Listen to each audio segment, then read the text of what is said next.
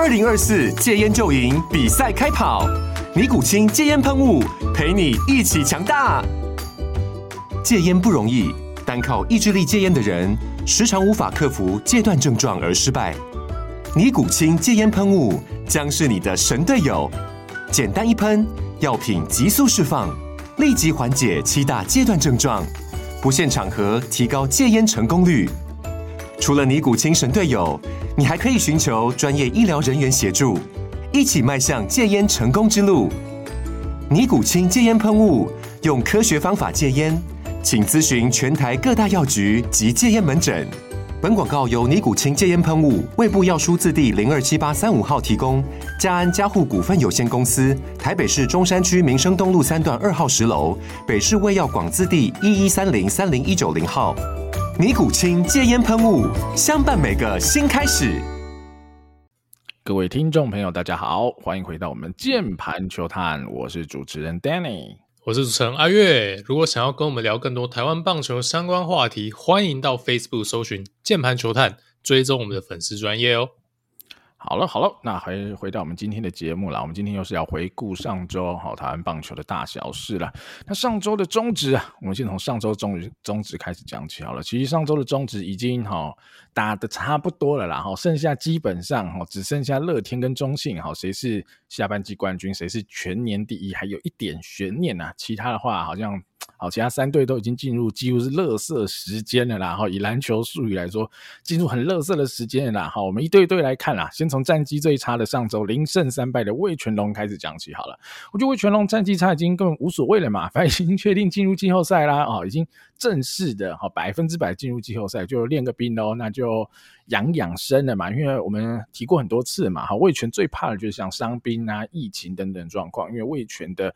呃，选手的厚度嘛，毕竟他才加入呃中华职棒两年，甚至你说三年嘛，一军两年加二军像第三年，其实就是选的人不够多嘛，所以他最经不起的就是这些所谓的伤兵啊、哈疫情等等的困扰，所以我觉得他就保持健康好为第一优先，其他都是其次哇。以味全的角度，我觉得其他都是其次，就是养生养到。打第一轮的季后赛啦，那投打的部分我们来看，简单看一下好了。我觉得主力轮值也没什么问题啦。那比较可惜的是上礼拜林子玉或是郭玉正好了，出来投都投的不太好。好，林子玉四局掉四分嘛，郭玉正两局掉两分。那我觉得这会是一个小隐忧啦。就在季后赛的时候要怎么用这两位投手？我觉得这两位投手。呃，在季后赛对魏权来说，其实还是有一定的重要性，因为他会影响到，比如说五多，好，在季后赛的定位，到底还要定位成先发投手，还是五多要回去牛棚？可能这两位投手的表现会影响到这个啦。其他的部分，我觉得都没有什么大问题了。那打线的话，呃，前面的一到五棒嘛，哈，一样，我觉得都不用改了哈。季后赛就照着这样打，没有问题。那有趣的就是古德温，哈，好像又有越打越好一点点，哈，可能从场均一安变成一个礼拜可能会有一场是两安，哈，诶，他的 contact 看起来慢慢有回来。那只是就是说，看他后续他的 gap power，我们就不讲 gap power 好了，好全垒打我们不奢求，但他的 gap power，他的二垒安打可以打的多一点点，好，让他的价值可以再提升一些咯。大概就是这样啦。上周的味全，阿月你怎么看？对啊，我觉得味全就是以逸待劳啦哈。那反正彻底练兵嘛，然后慢慢测试洋将。呃，他们有准备一个就是第四号的羊头啦，霸曼哦，是个左头。啊、呃，那可能是考虑到现有的三位羊头都是右头的关系，想要找个左头来试试。呃，说真的，呃，我觉得是好像是没有什么必要。就算他测试投的不错，好像也没有这么大的必要去把。呃，现这三位非常整季非常稳定的羊头换掉哦，但是让他们喘息一下哦，最后面这几场这个季赛不用出赛，诶，我觉得他就是一个这个牺牲打的角色，还是颇有功劳啦齁。那我觉得接下来就是关键了齁，就是说，因为呃兄弟的这个例行赛快结束了，那兄弟有三场是打味全，那我对对我来讲，我觉得味全应该是比较有诱因，对兄弟这几场比赛稍微比较用力打。哦，因为如果真的是让中信拿下下半季的冠军，哦，那他们在第一轮无论如何就必须面临到先失去一胜这样的一个状况。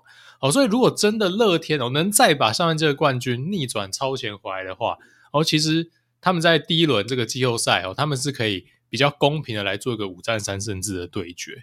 那古德我就觉得比较可惜了哈，因为有找了霸曼来哦，可以呃稍微轮换一下。但反而最关键的是野手嘛。但这个野手现在看起来也寂寞，很可惜啦，没有找一个野手的替代方案哦，所以就只能期待古德温能回来的哦。那古德温到底在季后赛能发挥到什么程度？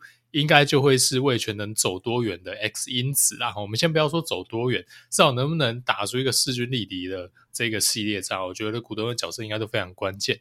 啊，不过我觉得就这样嘛。然后上礼拜我们也讲过了，无论如何到现在为止都已经是一个超级成功的赛季了。剩下我觉得甚至都是锦上添花。如果真的能进到台湾大赛，那我真的觉得。太屌了，那对，所以是所以是这样的关系啦哈。我觉得呃，味全应该是还蛮有诱因哦，去把中信拉起来当个水鬼。这这部分我觉得后面可以来观察看看。哦，对，阿月讲到这个比较有趣的地方了哈，但我再讲一个更有趣的哈，就是说你要怎么挑这两个对手哈？我说以味全的角度，到底是要挑近况？比较差的乐天，还是像阿月讲的，打到中信他哦，可能可以少输一场嘛，哈，就不会说是先败一场的情况来进入这个季后挑战赛。我觉得这有点难挑啊。老实说，我现在觉得打中信很难赢啊，一场都很难赢哦。感觉打味、嗯、打乐天赢的几率还高一点点哦，可是你就要先扛一败哦，这个可能就让叶总他们去烦恼。但我觉得。无所谓啦，他们只要把他们的状况调整好，我啦，我觉得他们可能也不用刻意去抓中信啦。如果以我的角度，就正常打了，反正以安全、好养生、保持健康、好调整状况为最高指导原则啦，其他都是次要啦。我觉得以现在的味全来说，反正能打进季后赛，对他们来说已经是顶标中的顶标，我觉得已经是超级 respect 的一个成绩了哈，不用再多要求了。老实说是这样。好，那我们再看看上周的统一啦，一胜三败。好，统一我觉得不胜唏嘘啊！哈，既然超越了富邦，成为哈今年第一支确定被淘汰、哈被摒除在季后赛门票之外的球队，哇！虽然说只差了那一两天之类，但不管哈，他就是第一支，哇，可怜哈！那当然啊，统一的问题我们已经讲了很久啊，这种伤兵啊，一下就确诊啊，来来回回哈，伤了又伤，然后确诊又确诊啊，导致这个结果啊，当然是这样，但。还是觉得有点可惜啦哈，以统一这个连续几年都可以打进季后赛，甚至是啊近几年都有夺冠纪录的球队，哎，突然掉到一个这么后面的位置，甚至他现在已经掉到哈要跟富邦争炉主了哈。虽然说看起来富邦还是握有一定的。哦，如主领先的优势哈，但哦，统一竟然是已经到最后是有这个机会去拼榜眼哈，没办法拼状元有抬杠哈，只能拼榜眼了，所以不胜唏嘘啦，我只能这么说。那呃上礼拜我们有说嘛，哈，希望哈把更多的小将拉上，比如说林培伟啦，或者是黄永传等等啊。不过经过哈呃大大们提醒，我们才发现啊，原来啊这些人根本没在六十人名单里啊，所以。统一这个真的已经要进入这个真热色时间了。我原本以为可以练兵练爽爽，练个十场两个礼拜，哎，开开心心，我们可以看看小将。没办法，好、哦、看不到什么小将，大概你还是只能看到一些熟面孔的年轻人呐、啊，就没有真的好、哦、很很新的 rookie 可以上来。打了，然后那我觉得这就是统一剩下这十场比较没有看点的地方啊。那最后我补充一个，就是有没有有人问说有没有可能靖凯哦这几这十场回去练游击？我自己觉得啦，可能大饼，我我猜测哦，我猜测可能不会啦，就是实验失败了嘛，所以我觉得他就会让他好好的经过今年的秋训乃至明年春训，完整的准备好再开始。好，在明年的热身赛，乃至于到正规季赛，再下去守游击吧。我自己是这么觉得啦，就不要再在现在这个情况再去影响到他对于游击的一个信心程度啊，或是他现在就已知有一些缺点，导致游击守不好。那你现在下去守，并没有经过大量的训练去改进他这些缺点的话，其实也不一定会有所进步啊，甚至搞不好会有一些负面的影响，都是有可能的。所以我猜啦，可能靖凯要明年哈才会看到他真的回游击了。啊，阿月统一呢？嗯，对啊，我觉得靖凯，因为呃，今年真的是非常辛苦了。那想必在季末，这个体能都已经非常下滑到一定程度的情况之下，呃，再把它丢回去游击，我觉得对他不见得是最好啦。所以。我想大饼应该也是这样想的，那我们并没有看到他往这个方向去调度，然后还是可能把许哲彦啊等人、陈松廷等人，呃，在游击的位置上做个轮替，我觉得是正确啦。好，那虽然说今年的真小将啊，这个没有放在名单里面，好，但是一些一点五军的人啊，或是过去上过一军的年轻人，但除了 U 二三被拉走人以外呢，其实还是还是有些人可以打了。好，那。呃，尤其是像是投手的部分，那其实上来吃个局数哦，那羊头可以不用再吃好吃满。过去一整季的主力胜利组的牛棚，其实就可以让他们关机了嘛。其实都都还是有这样的操作空间啊，例如说李承鸿啊、姚杰鸿都都让他们上来投等等，还是有一些东西可以看。那另外就是说，我觉得罗昂呃不是罗昂啦，这个罗萨 太多罗了，罗萨的部分呢，罗萨哇上礼拜又找回了他的长打火力嘛。那我觉得是可以多测试看看，然后那不确定说他们约怎么签的，或是怎么谈的，明年有没有留下来的可能性？但是其实你掐指一算，诶，统一其实明年还是非常有找洋炮的本钱嘛，因为呃，如果单全员健康的状态之下，你有胡志伟，你有江承燕，你有古林嘛，对，等人哦，所以其实呃，我觉得维持这个二头一野这样的一个阵容，但明年统一还是要继续去拼战绩的。其实我觉得这还是一个最合理的一个。战力的安排了，所以罗萨哦，如果能多观察他的状况，看明年能不能留留下来。现在看起来，他其实是在火力的层面确实蛮可以帮助到球队的哦。所以接下来这几场比赛，我觉得就呃让统一去做这一些观察吧。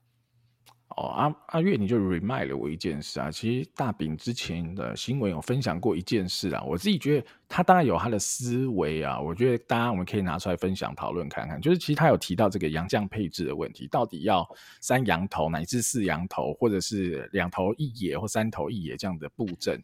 他说他觉得今年这样子的测试下来哈是失败的啊，自己觉得是失败的，因为。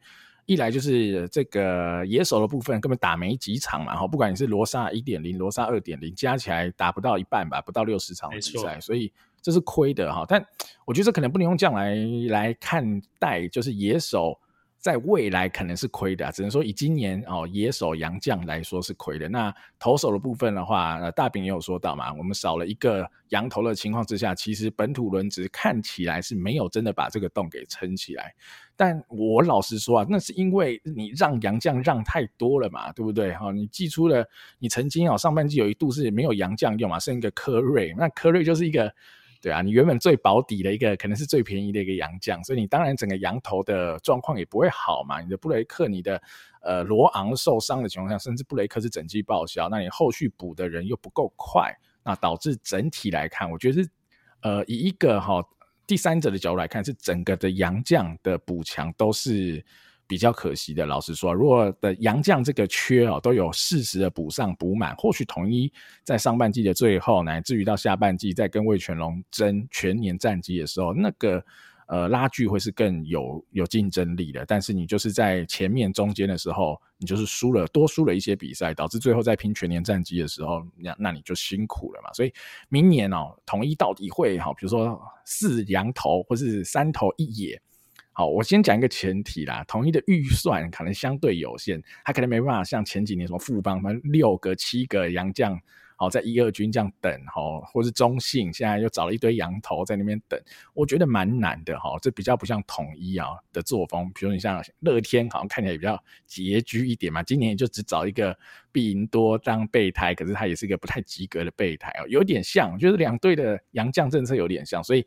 不能哈，比如四头一野哈，找不起五个人，他只能找四个洋将，最多就找四个洋将情况之下，搞不好他们还是会选择四羊头啦。我只是这么猜测啊，从呃丙总的这个报章杂志上的这个言语当中去解读啦。那阿月你觉得呢？哈，我觉得这蛮有趣的。你觉得统一到底哈还是适合走回这个四羊头或三羊头的政策，还是你觉得该保底有一个野手再会比较好？我自己绝对是保底野手啦，我都。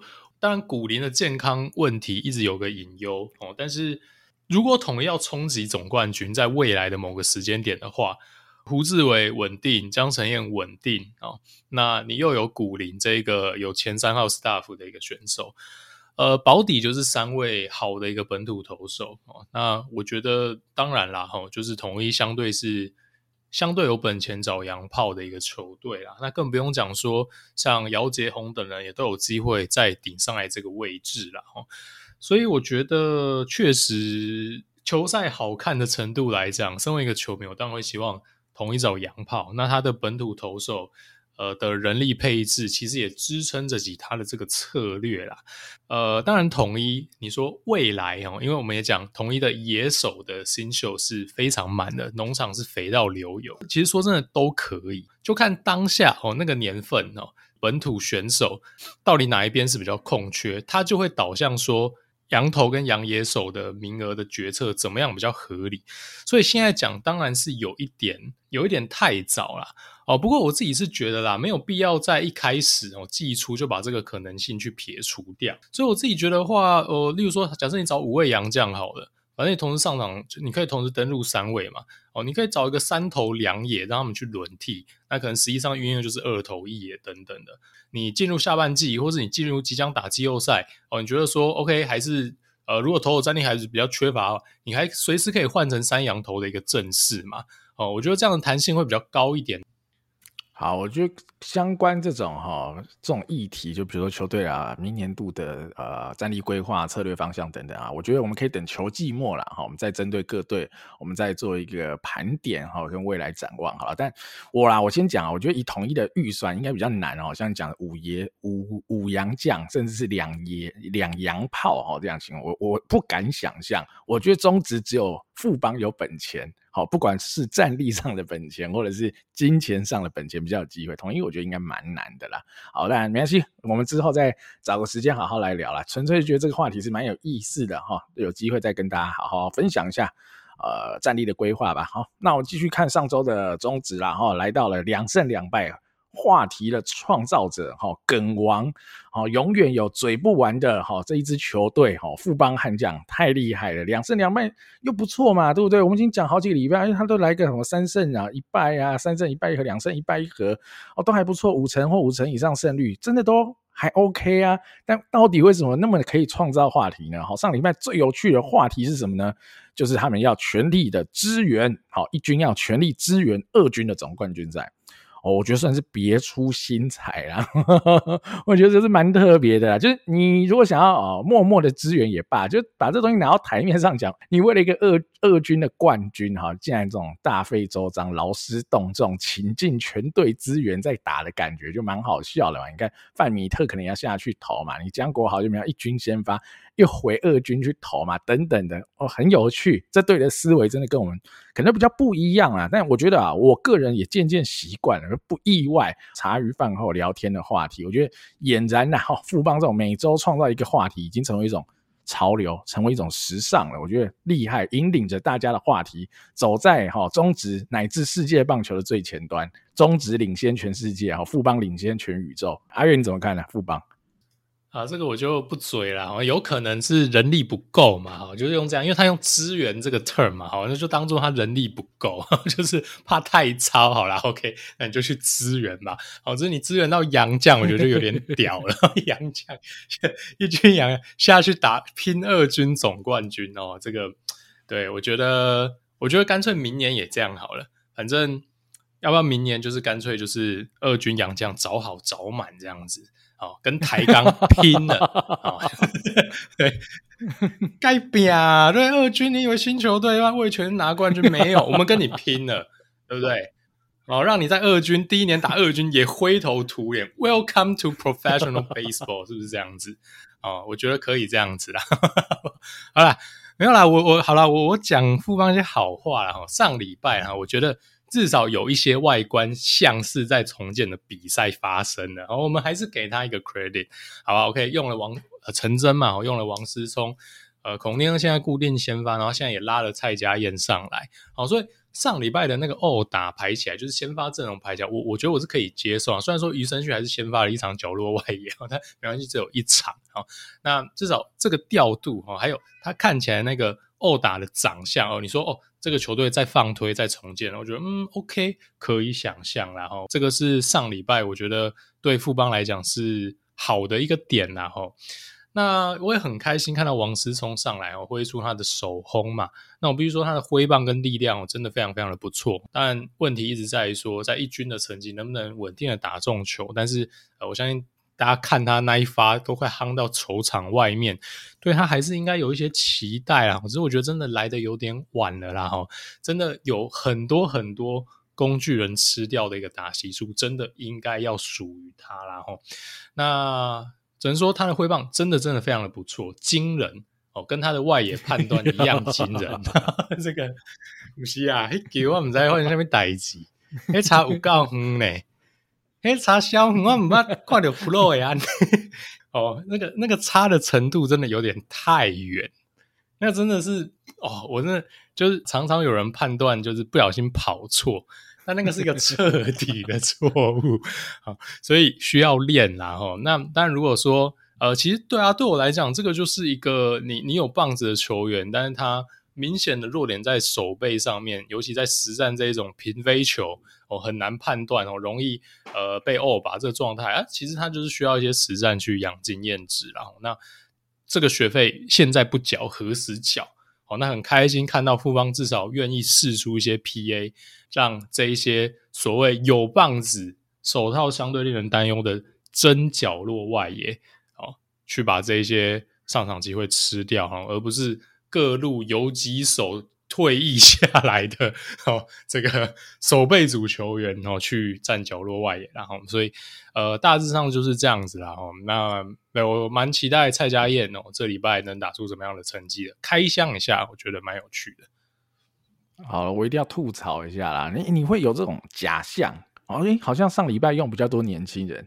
哦，是因为有一些中生代跟老人确诊，对，所以你不要因为你被上也被骗了啊！但当然，然后剩下剩下不到十场比赛，可能也呃，就真的让年轻人打，因为毕竟嘛，重要的选手可能会去支援二军。哦，对对对，没错。王胜伟好了以后，他说：“哦，没有二军调整啊，你帮忙打二军总冠军赛，到时候你也不要觉得奇怪啦。哦，因为到时候曾俊岳哦，就二军调整一下去投冠军赛，你也不要吓到。我跟你说了，我我献策啦，要不要干脆二十六上二十六下？”哦哦，那你就不对了，因为现在义军比较多年轻人，OK，他已经已经把大部分要用的人留在二军了啦。了解了解，对，现在义军是真的哦，是不要用的人哦，因为蔡家燕在二军就打不出安打，就被丢上一军了。好，被降一军呐，他被降一军呐，所以这这也是一个新的思维。OK OK OK。OK 啊，那我们就看看这些伤兵回来会怎么样。当然，刚有的是一半玩笑话，但我老实说也，也真的是这样，就比较少见啊。然后去拼二军总冠军的啦，蛮有趣的哈。就是 话题王富邦，respect，我也是 respect 这样子啊，厉害。好了，那我们看上礼拜哈，三胜一败，乐天啊，乐天，我觉得呃，在上礼拜一哈，就是跟兄弟直接对决输了那一场哈，士气大挫以后，诶、欸，没想到我觉得他上礼拜竟然又拉出一波三连胜的小高潮，就。有踩住刹车，好让这个呃乐天中信的这个差距呢维持住哈。虽然说现在上半季冠军啊已经让出去了，截至目前为止是两场胜差嘛。那至少在全年哈下半季冠军差两场嘛，然后下呃全年的胜差是差二点五场哦。现在还保持在一个我觉得呃全年好比较说大概五成到六成有机会守住了，我觉得应该比较没问题，而且。乐天还有一个优势嘛，因为它剩下的场次比较多，所以乐天呃，截止到上礼拜日的话，它还剩七场，好，中信只剩四场，所以相对来说啦，主动权应该还会是在乐天这边，甚至乐天还是有一些机会把下半季冠军抢回来。虽然说中信真的也很强，那乐天可能自己要全胜的啦，因为最关键的就会是这礼拜天嘛，哈，中信跟乐天有一场直接的 head to head 对决，那可能就会哈大程度的影响到。无论是全年或是下半季冠军是谁拿走了哈，那再细看一下投打的部分吧。呃，打线的部分的话，我觉得就跟上周我们提到的点，我觉得意思上是差不多啦。就是呃，打者的复苏，我觉得是明显的看得出来，打击的连贯串联程度啊等等的，我觉得都差不多有回到轨道了。然后呃，俊秀啦哈，俊秀，我觉得他甚至有回神的迹象哦，这这点我觉得就蛮有趣的。俊秀那一天。回来打了一个二棒嘛，我想说，哇塞，这个曾总哦，有这个 copy past 是不是？看了这个吉利吉老巩冠哈，在味全打二棒，带出了一波哈抢下季后赛门票的这个趋势嘛，这个公式，哎，他学一下，找一个体型像的哦，摆上去摆陈俊秀，我一开始想说 是认真的吗？俊秀打得不太好嘛，但 OK 啊，那一场两安打，哦，那继续观察了哈，看看俊秀是不是在最后这哈。七场至十场之间能够恢复到哈，即便他的 game power 没回来，可是他如果可以稳定输出安打，一场打个两支一垒安打也无所谓。好的这个情况之下，那对于季后赛的乐天就会有很大很大的帮助，我是这么觉得啦哈。所以打线的部分，我觉得持续有在增温。那轮值上的话，呃，上周的紫鹏跟狂威都有胜投哈，但我觉得细看比赛内容的话，压制力球路的压制力，当然还是跟。上半季好，乃至于下半季刚开始的时候有一个落差在，然后而且他们这两场对到的是统一，好，所以可能鉴别度又低了一点，所以可能还是要真的对到哈。呃，中信，或是甚至是你要味全这样子，真的是季后赛的球队，我觉得那个鉴别度才会高一点，才能真的测出来他们到底近况是不是有回到更好的状况。但我目前看起来就是可能没有到很差，但也没有上半季这么好，会是一个隐忧咯，我是这么觉得。那我觉得曾仁和至少啦，持续有不错的表现。那他到时候假设健康好，没有问题的话。再加上狂威、子鹏，应该啦，还还是就是乐天的季后赛的主要三个先发。那至于第四号先发，对于乐天来说，究竟是霸凌爵还是杨斌哦？那就剩下的几场应该可以来看看了。哦，阿元你怎么看呢？乐天？哦，对啊，我觉得乐天真的是关键时刻踩住刹车了。然后当他们靠的剩余场数比较多，然后剩下三队都在练兵了嘛，哈，那。我觉得其实对他们来讲，我们先不要讲下半季冠军能不能再拿回来，至少在全年的这个胜率上面，我觉得呃对他们的情势算是颇为有利啊哈。我们前面讲过了，兄弟打三场味全，味全可能相对有诱因把兄弟拉下来哈，所以我觉得乐天至少在关键的上周没有再继续雪崩下去哦，那把主动权重新回到自己手上，那剩下的比赛呢，只要自己好好的正常打。哦，应该守住全年第一，算是颇有机会的哦。那当然，如果呢，这个兄弟的中信兄弟的状态只要稍微下滑，甚至下半季冠军都还是有悬念的啊，就还是颇为好看的。那上上礼拜，我觉得当然严鸿钧哦，就是都先发嘛，那战绩确实也是有起来哦。那我觉得这迟早了，迟早必须回到这个布阵上面了，哦，让红军哦，甚至是小胖把捕手的位置给吃下来哦，在季后赛尤其是如此，这我们已经讲过非常非常多次了啊。那当然。这个陈进的部分哦，他这个还是在受伤哦。不过今天好像已经有上来替补出赛了哦。那季后赛能不能回来？我觉得对于这个乐天的外野的深度来讲，也是一个关键的一个因素吧。哦，好，我觉得今天我们来讨论一点好了，就是你刚刚讲的要棒次的问题，然后就是说你呃，像俊秀打二棒等等，我蛮有创意的等等。不是最有创意的，还是发生在陈晨威身上啊。哦，这个 不是曾总还是持续放一个上海率三成七二的人在九棒。哦，好，那你放这样其实也就算了。我觉得原因可以有百百种，你甚至可以跟我讲说，陈威就是打九棒比较放松，对他的压力比较小。诶，我还真的不敢有什么太大的意见，你知道吗？哦，因为说真的，有时候选手那个心态哦，真的很难讲哦。有些人就是打四棒就落赛。这种心态的层面，我相信还真的有一点点影响。我不敢说它完全没有影响哦，但是我我真的很在意职棒球团的高层对记者的讲话，然后写出来那个报道，那个我就就光看标题，我就是不吐槽，我全身会痒。曾总说什么呢？第九棒才是最强的，不是啊？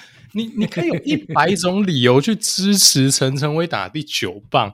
但你不要讲这种干话嘛！他说第九棒不是弱棒，诶，是必须承接第一棒的串联角色哦。这个就是很传统、很古老的所谓九一连线嘛。哦，这都理解了。那你你甚至如果你换换一个说法，你说第九棒其实没有大家想象中的这么不重要哦，因为我们一第一棒是林立，我不希望他前面是一个完全无法上垒的打者。你这样讲我都好，没有关系。但是后面就很多人把第九棒当成最弱，第九棒才是最强的，不是这毫无逻辑啊？为什么？为什么不是最弱就就一定你要去反驳他是不是最弱？你就一定要讲一句，我跟你讲，第九棒才是最强的。我不懂啊，明明就不是啊。那你有种林立第九棒嘛，对吧？啊，第九棒才是最强的啊！啊你们队最强不就林立？林立九棒嘛？啊，以前林志胜九棒，陈金峰九棒嘛？就为什么一定要这样子讲呢？就是完对我来讲，完全就是一个干话，你知道吗？对啊，所以我我觉得不是不能把陈威排第九棒哦，但是这个说法哦，我就坦白讲了，我就是对对教练这样子受访乱讲话，其实蛮感冒的啦。好，那我们回到这一个决策好了，你说，呃，如果你真的是一个无差别打线好了，说真的，你今天如果是中信兄弟。一到九棒真的没有什么太大弱点哦。其实说呢，你棒阵怎么排，还真的影响可能不会到太大。哦。但是这一阵子，包括前一阵子，我们知道乐天损失了很多主力的打者嘛，很多人陷入低潮等等的，哦、我们就已经在缺人上垒、缺人火力了。哦，就这是一个 OBP 非常高、上垒率很高的人，哦，OPS 加一百三十以上的人，还在固定的打九棒。哦，那我觉得你你到底把陈威放一二棒会会会会造成什么困扰吗？对，我不懂啊。那就算你真的要做保守战术好了，你让一个腿那么快的人去点好了，那也好很多，也很爽吧，也很香啊。哦，所以我其实真的不理解，我不理解他他的这个坚持到底所为何来。哦，今天要是我排的话，我前三棒应该是会排陈晨威、廖健富跟林地啦。哦，因为阿富我们知道回忆军之后，他今年的状况其实大量的一垒安打，长打其实几乎是完全消失，但没有关系，他的上垒率跟这个我们讲一垒安打的抗电能力还是维持住。对我来讲，他现在比较像一个前二棒，哦，做一个上垒的一个角色。对我来讲，他现在比较不像是一个中师中中心棒次啦。所以如果是我排的话，哦，现在乐天的这个打线战力要最大的话，我是会排陈晨威、廖建富、林立。这样的一个排法哈，不过这个单纯是我个人意见啊，那就看吧哦，说不定陈晨威哦，到时候就是九棒关键一击哈，就偏偏什么机会都是做给九棒哦，他也都把它打回来，好，那这样我也没有话说，我只能说 OK，就是 magic 好不好？但是如果你真的要论这个棒球的逻辑上哈，我觉得这还是万万没有这样排的一个道理啦。好，我觉得。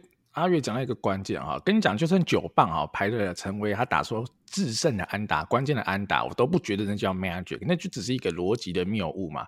好，那就代表你原本可以赢得更轻松，你自己把它赢得很痛苦而已啊。好，其实是这样啊，因为你只看到最后的结果，但你不知道你应该把它往前排，这样你获胜的几率比较高。因为你不能用结果论来看嘛，因为我们都不知道结果是什么，所以我们只能尽可能的排出让我们获胜几率最高的打线嘛，这才符合科学的精神嘛。哈，基本上是这样来看。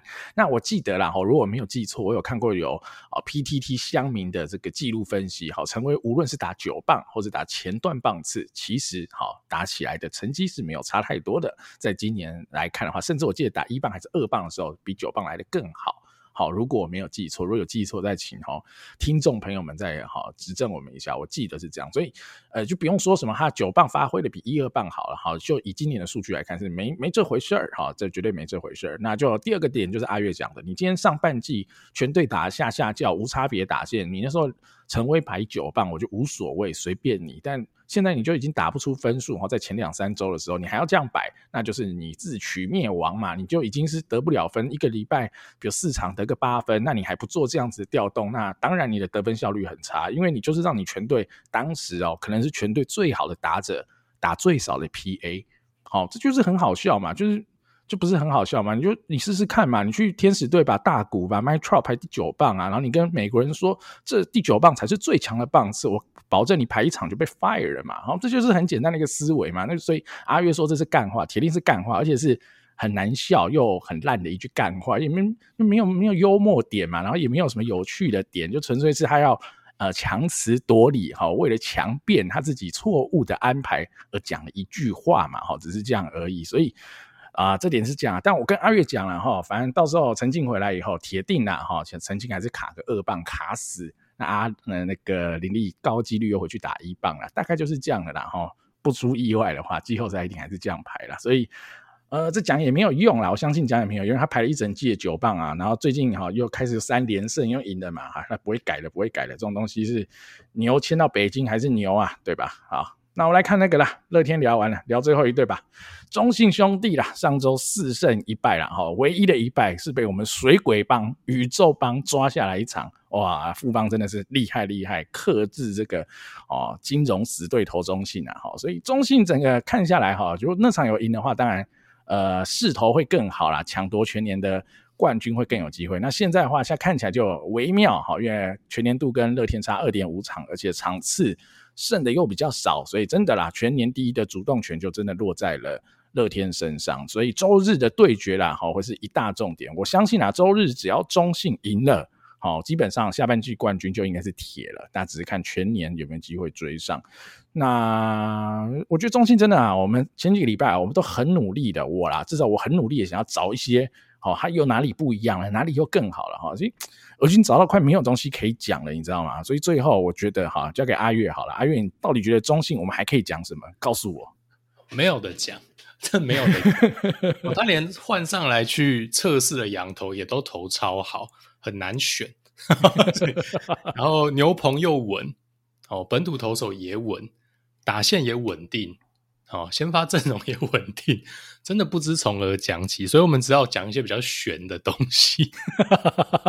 好，就是你知道棒球这种东西，说真的气势嚣张哦，就像乐天一样嘛，上半季很强，下半季开季更强哦，然后难免会遇到鬼，遇到低潮。哦，那中信兄弟已经这样子高歌猛进一个多月了。哦，那当然你在。连胜的一个阶段，球队非常顺的阶段，当然总教练会比较倾向的就是把阵容固定起来嘛，因为这一个阵容会 work，哦，战绩是好的，但相对来讲，可能球呃主力球员能获得喘息的机会相对就比较有限了，尤其在先发轮值的部分，哦，所以这个我是认为说有可能哦会面临像呃过去一个月乐天突然状态掉下来这个。这个断崖式的下滑有没有机会发生？是有机会发生的。好，但是中信现在一旦发生，就非常有可能发生在季后赛。好，这个是呃，我觉得会让象迷可能会有一点点需要担心的一个点。然后，那但我觉得现在有点被迫 all in 了。事到如今，你也只能拼了，也没有道理说拼到现在，哎，突然没关系放推，我就好好的备战。哦，第一轮的季后挑战赛没可能嘛？哦，但是现在就有点像是说，有点全有全无了。哦，就你真的要拼，你就真的要拼到至少至少下半季冠军一定要拼到手。哦，因为就像我刚刚讲的，如果最后下半季冠军也没到手的话，那你甚至连这个第一轮季后挑战赛的优势也呃也消失了嘛？哦，所以你就会面，甚至你会面临以逸待劳的味全嘛？哦，因为味全可能已经养生了。呃，两三个礼拜十场的比赛，慢慢去调整休息。那相对，如果是这个 scenario，你反而是呃把所有的战力都投入，但是失败了之后，那个兵疲马困的状况之下，要去面对第一轮哦。那你说有没有机会被翻盘？我觉得当然机会不是零啦哈。那这个大概就是这样啦。全力冲刺的一个月，季后赛会不会涨多拉回的时间点很衰小，就是在季后赛。我觉得是有这样的可能性哦，不过这个当然都是哦，我就讲了，这就是玄学的部分哦。那你现在回到比赛的内容哦，回到实际上哦，他们投打选手展现出来的状态，看不出来这样的一个一个一个趋势啊。你说他们球选手真的很超吗？我觉得还在合理的范围啦。不过当然都打了一整季啦，那个选手有时候呃进入撞墙期，他那个是完全不给你任何。任何准备期的哈，撞墙期说来就来，哦，这个墙说撞就撞，哦，那只能希望哈，这个呃关键的这一个时刻不要发生在季后赛最关键的这一两礼拜啊。那哦，那如果味全真的是用我刚刚那个策略比较用力哈，比较认真在跟你玩的话，其实你也没有什么哦，看对方在养生，自己也跟着稍微养生这样的一个操作空间，真的是没有哈。所以对我来讲啊，那就好好把市场就是。这个冲到终点线吧，反正过了终点线之后，就看乐天打出怎么样的战绩了。成事在人呐、啊，这对我来讲，呃，中信兄弟剩下就是只能这样操作了。好了，我我来帮那个啦，象迷增加一下信心啊。我觉得阿月讲的这个哈玄学的几率相对是低的啦。我举几个点啊，第一个点啊，其实乐天会往下掉哦。季中呃，在下半季的季中，我们就已经看到一些端倪了嘛。因为他就超子鹏啊，超狂威啊，就是无意义的超。我觉得啊，对我而言，那叫做无意义的超，就一定要让他把这局投完，投到一百二十球。我不。不懂啊，因为你有铁牛棚啊，没必要这样搞嘛，所以就导致先发轮值在最后二十场、三十场开始疲态就展现出来了嘛，这是有端倪的嘛，这是其一。那其二的话，我觉得这是一个赛跑的理论嘛，好，在后面追的人永远都有这个动力往前冲刺，那前面在跑的人哈，这种龟兔赛跑就很容易松懈放慢。那乐天就是领跑的这个人嘛，所以中信即便下半季已经超越乐天，但他们还是有这个全年胜率第一的目标可以去冲刺嘛，所以我觉得啦，在在这两个因素，就比如说呃，乐天呃，中信啊，呃，比较不超，相对是合理的整体调度的前提，加上他们一直都有一个需要追求的目标的情况之下，我觉得那种松懈的心态或是撞墙的可能性相对是低的啦。我觉得相对是低的，而且好，我们讲了很多次，中信最厉害的是什么？有种你就撞九个人嘛，好，先把打线你只撞三个人，他也不怕嘛，他一堆人可以用嘛。黄伟胜最近啊，许基宏确诊拿上来打可以用嘛？当然你说打得比许基宏好，长期来看但是比较难，但是不会说不能用嘛。你甚至你外野手，你一堆外野手嘛，七外野对不对？你还一堆人可以用，你真的啊，中信是最不怕撞墙、最不怕伤兵、最不怕确诊的一队了，就是。强队了，我记得我前两天看到呃叶总的采访吧，叶总也有提到这点。他说哈，他们还不算是真的强队，他说真的强队就是要像中信啊，还有五六十个人都可以用，而且差别不大。哦，我觉得这完全就是讲到我们已经反复讲了好几次的内容，中信就是他就是强强到这个程度了。好，所以我比较不担心，我真的是比较不担心中信啊。哈，大概是这样了。好，以上就是上周的中值了，那我们就看看中值。迈入啦，即将迈入接近这个最后一周哈，最后的比赛哈，呃，中只剩下中信跟乐天还有悬念了哈，所以我们就看看中信乐天到底谁会是下半季冠军，谁会是全年第一喽。好，那今天的最后一样来到我们的小专题讨论啊，好，我们今天一样 follow 的哈，就是 U 二三的内容好了，因为 U U 二三在上周四在台湾如火如荼的展开哈，那我们台湾队也是。呃，连战连胜啊，哈，其实势头非常的好，但是呢，我们当然还是看到了，哎，好像有一些小问题啦，哈，我觉得这这是阿月来主要分享一下，因为阿月发现的问题应该是比我更多，他应该有更多的东西想分享。阿月啊，你觉得一直赢啊，一直赢啊，这样到底还有什么问题？你来说说看好了。好，我觉得我们先聊一下比赛内容本身好了，我们还是要聊一下哦。但我觉得比赛内容本身，我很想跟大家聊。但也真的聊不太起来，哦，因为对手的水准真的不是太高。那种期待已久的日本哦，这个哦，就日本第一局又在又在那边自爆哦，让我们这个又有一种这是日本队吗？这样的一个感叹出现了。那当然看到一些就是。不错的选手表现，然后那当然赖岩峰哈，看到他出赛，我总是很开心啊，总是一直想跟他讲说，呃，赶快赶快来职棒吧，OK，呃，看起来他的均速还是持续有在成长哦，那我还是相信他可以胜任职棒的先发工作了，当然对德国队当然能参考的。不过，对，不过看起来他的投球，我觉得还是非常非常舒服啦。然后林政伟的部分，那真的很多人关心林政伟，那也恭喜林政伟，呃，至少刷新了应该是正式比赛中的最快球速嘛，应该是一五九公里嘛。哈，那我觉得他绝对绝对是有这个能力在，然后球速这种 stuff 哦，是速度的 stuff，绝对不是他的问题。好，不过我们在呃这场比赛里面，其实你也可以看到他他的缺点被放大的蛮明显的哦，包括他可能是。变化球的 command 部分哦，控球不要讲 command，甚至是 control 的部分，有没有办法稳定的投进去哦？这个都是一个问题。那在变化球相对比较不稳定的情况之下，那打者锁定直球，你会发现说他的一些九十六、九十七迈的直球，其实也被日本这些打者掌握的还蛮扎实的。哦，这他就是他未来要去克服的一个问题。然后那呃，这个。蛮关键的哦，因为他未来有没有机会成为一个先发投手，我相信这个问题他一定是必须得克服的。有呃跟着他舅舅哈在美国闯荡的一个梦想，也穿上了五十六号嘛。好，五十六号飙一百迈的台湾投手，大家回忆都起来。那无论如何啦，还是很祝福他。哦，那这个大家眼睛一亮的哦，昨天的庄心妍哦，那我觉得庄心妍昨天的状态真的是好哦，那个状态真的是好，不是说手套指哪投哪。哦，滑球的引诱性非常非常的好，那我相信原民应该看得还蛮开心的哈。大概是这样子哈。那简单跟大家聊一下，我觉得今天跟 Danny 我们想要来聊一点，然后就是这个我们上周这个 U 二三的专题，我们有提到说，我们建议哈国家队的部分，尤其是 U 二三世界杯球员选择的一个目的性，还有这整个比赛到底要达成怎么样的一个目的，我们认为是比较不清楚的。那我觉得，除了选人的部分完全可以看得出来这一个讨值得讨论的点之外，在教练棒次的安排上，我觉得完完全全也暴露出一个这样的一个值得讨论的点，让我是满头问号。呃，这几场台湾队的打线长什么样子呢？你会发现说，所有的中华职棒的佣兵哦，都摆在七八九棒哦，除了曾颂恩一枝独秀打四棒。嗯，我真的不大懂啊！我真的不大懂，我为什么不懂呢？好，因为第一个，如果今天职棒的定位哈，就是佣兵哦，他们就是来凑的哦，就像大家去河滨 报队打球，对不对？我们常讲打打垒球嘛，对不对？去河滨打垒球，然后人不够嘛，对不对？好，那我们就只剩七个人，然后那就旁边绕三个人来打嘛。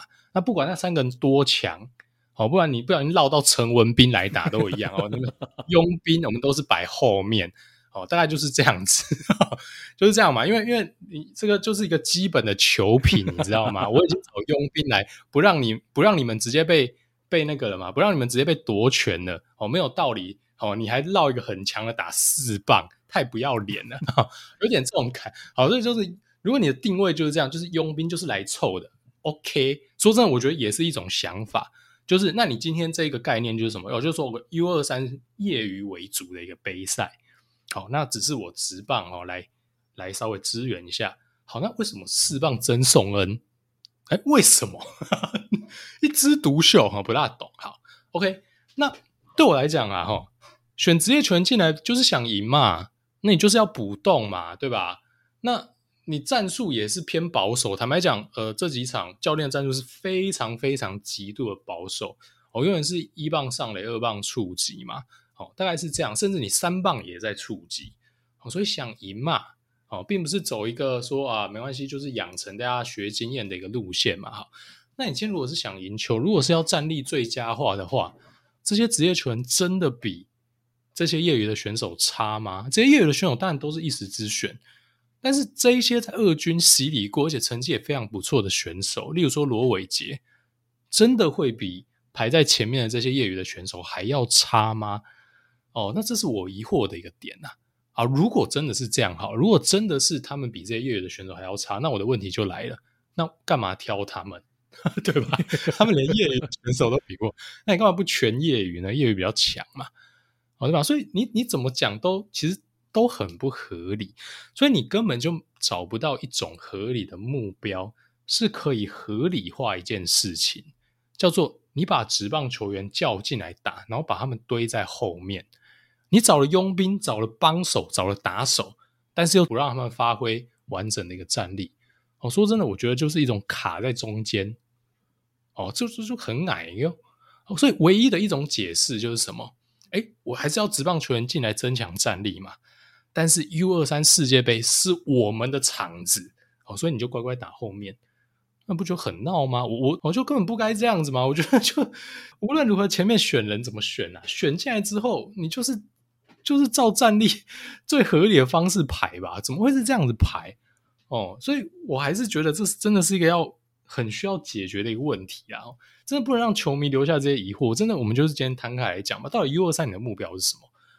那我们的所有战术、选人，乃至于棒次安排，就是完全 follow 这个目标，一摊开大家一清二楚嘛。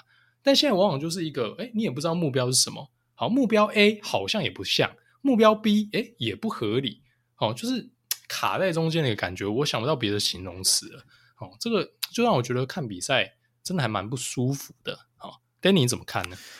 哎呀，你讲到这个就敏感，我觉得这题很敏感，为什么很敏感呢？因为呢，第一天的比赛哦打出来，我就觉得，哎，为什么罗伟杰第八棒好奇怪哦？我跟你讲，奇怪的点有几个，好，第一个点就像阿月讲，如果今天他把所有的职棒球员摆在六七八九棒。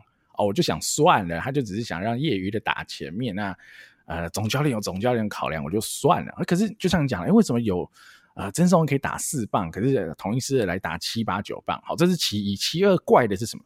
罗伟杰打八棒，杨俊祥打七棒，哦，这个也很怪啊。杨俊祥整个二军打击怎么可能打得比罗伟杰好？不可能，不用失迷吧？我说只要有稍微看一下中职的球迷也知道。杨俊祥怎么可能打得赢罗伟杰？所以我就那时候我百思不得其解。后来我就去做了一下功课哦，有一个发现，但我不敢说这一定就是这样的因果。好，先跟各位听众讲，不一定就是这样的因果，我不知道，我只是发现一个巧合啦。哦，这个巧合是什么？我们是总教练谁？谢承勋教练嘛，好，是台东大学的教练。好，结果我把他这个佣兵一看，哦。四棒曾颂恩，台东大学哦，是不是台东大学？他念过台东大学哦，是这样子的原因啊。那再一看杨俊祥，杨俊祥也是台东大学哦，原来是这样子啊，是因为这样子，所以他们可以哦有比较好的棒次，甚至杨俊祥可以打得比罗伟杰前面哦，是这样子的吗？哦，如果是这样子，我就觉得很猎奇啦，这到底是在这不是一个国家队的比赛吗？哈，但我不知道哈，搞不好他们就近况真的比较好，近况就是比罗伟杰好，所以罗伟杰就打第八棒啊。不过罗伟杰在赛会的第一场比赛第一个打席就打了安打，还带打点，那就 但罗伟杰现在受伤了，也没办法打了，就很可惜。希望他可以早日康复了哈。只是那时候。呃，我看到这个殴打，我才去做这个功课，因为我觉得怎么会这么奇怪？因为当初我们讲说啊、比如说选了杨俊祥，可能是对机器人的守备的不信任啊，等等。其实那时候我还没有啊、做太深入的研究。后来我一看，哎，杨俊祥二军的守备率点九一四，哦，不看不知道，一看吓一跳。我想，哇，这个哦，这个选法蛮特别的。好、哦，来，所以机器人到底问题是守备吗？竟然可以守得比这更烂吗？如果这么烂的话，那那那是悲剧中的悲剧，应该不会那么烂吧？好，我我的想法是这样，应该不会那么烂吧？那那那为什么会是杨俊祥呢？而且杨俊祥失误失误失误，诶，竟然也是没有先发机会。不过最近大概是给林月谷去守，那也 OK 嘛？可能就真的觉得机器人手很烂。好，只是我不知道，我可能没办法想象有这么烂哦，因为杨俊祥真的手蛮烂的。哦，这是他前面两场守下来，我觉得真是堪称悲剧，堪称是悲剧。然后我只能这么说，虽然失迷肯定要听到有点悲痛，但。真的是堪称悲剧。那这这，哎，我就不知道该怎么讲了。但我希望哈，我刚刚的那个是哦，是一个错误的推论啊，导致这个结果。但我只是说这个打线啊，以我啦，我看起来我就是觉得很 confused 的，所以就是这样喽哈。希望不是这个问题啦。那至于比赛的内容，说真的，对手哈，就像阿月讲，真的是蛮弱的，所以嗯。就是可看度相对比较不高，但老实说，我觉得 B 组的强度是显著有比较好的啦。B 组真的蛮多队都打得蛮好的，所以可能到 Super Round 吧，哈，真的跟 B 组晋级的三队在交手的时候，我觉得到时候可看度应该会再更提升一些啦。那最后补充一点啦，比赛内容的部分就是林政伟啦，我也是最有兴趣的是林政伟，就是他昨天投，我特别看了一下，我觉得就跟阿月讲的大致上差不多。然后依照我的了解，的确是有现场的球探，呃，今天新闻也有吧，好，测到了一百六。所以他如果哈，但呃官方记录 maybe 是一五九，但实际上他被测到应该是摸到一百六哈。我只是哦，我觉得哦，他真的是在这个球速上一直有突破，而且他的控制力直球真的是有提升，我觉得这是值得替他高兴的事情啊。但就像阿月讲的。第一个就他的局数拉不拉得长，第二个就是依照他现在的武器库哈，他的变化球是很难支撑他成为一个先发投手的。那这就变成是最后，如果他真的很想出国，可能啊价码，我觉得可能大家看到一百六的球数，觉得一定可以拿很高的签约金。但我老实说，以我的了解，或者以我对于这个。哦，小联盟的球探签他们的这个概念上来说，你第一个 RPSP 的价格就会差很多。第二个，你的变化球现在还这么的弱的情况之下，那就是一个甚至是一个 RP 这么弱的情况之下，那价格就真的不可能太高。那就看林政伟最后怎么选择了哈。那还是很祝福他哈。如果啦，比如说啊，因为呃大联盟那边的那个嘛，哈，国际球员的签约金是每年好像七月一号更新吧，哈，就是。就是可以 reset，那所以我猜啦，他如果想要拿到高额的签约金，可能要等到明年六七月，好，等到明年度的啦，好的这个签约金他比较有机会，所以可能到时候，好，等于是到现在有半年多的时间，看林正伟能不能在变化球上更加提升，然后能够。投更多好五局以上的比赛来展现自己是有一个 SP 的能力，就像我们之前呃专题的时候有提到刘志荣嘛，我们或许在这样的年纪，我们要 benchmark 刘志荣。那刘志荣其实是在那个时期投了蛮多的国际赛也好，国内的比赛也好，他都可以投到六七局，然后甚至到六七局都还有九十五码以上的球速嘛。所以我觉得 maybe 哈林政伟可以 benchmark 一下刘志荣，如果他能够达成到类似的内容，那我觉得五六十万以上。的几率就会高很多，那就再期待看看吧。好，林政委的部分好了，那今天的节目就到此结束了，感谢大家的收听，我们下次再见喽。我是主持人 Danny，我是主持人阿月，我们下期再见喽，拜拜，拜拜。